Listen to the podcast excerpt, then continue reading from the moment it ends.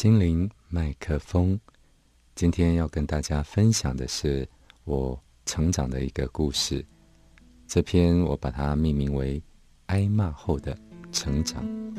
小时候因为寄居在别人家里，凡事都是战战兢兢的面对，但有时候还是会挨骂。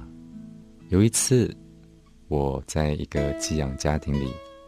这个寄养家庭的三岁小孩是我妈妈和我从他一岁的时候就把他带大的，因此他对我非常好。有一次，他从糖果盒里拿出两颗糖，一颗自己吃，另外一颗拿来给我吃。因为我不喜欢吃糖果，就笑着跟他拒绝了。没想到，在旁边的屋主。也就是这个小女孩的爸爸，看到这一幕，竟然立即的大声斥喝。他说：“你是怎么搞的？他要拿糖果给你吃，你为什么要拒绝他？”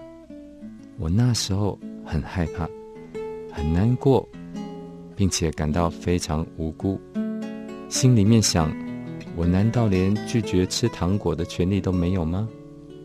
尤其是我平常根本不喜欢吃糖。这位屋主继续的怒骂我，他说：“这个小孩才三岁，天真无邪，没有一点心机。他因为喜欢你，所以把他喜欢的糖果分给你。你拒绝他，会让他觉得很难过、很不解。”讲到这里，他似乎消了一点气，但他接着说。即便你不想吃，也可以先接受了，把它放在口袋，之后再把它放回糖果盒。但是你不该直接的拒绝他，让他对他这种真心的付出产生怀疑，产生不解。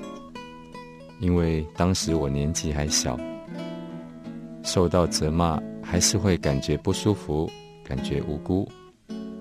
但随着年龄增长，我却觉得他讲的话非常有道理，因此，我常常会从不同的观点角度去思考、去做事。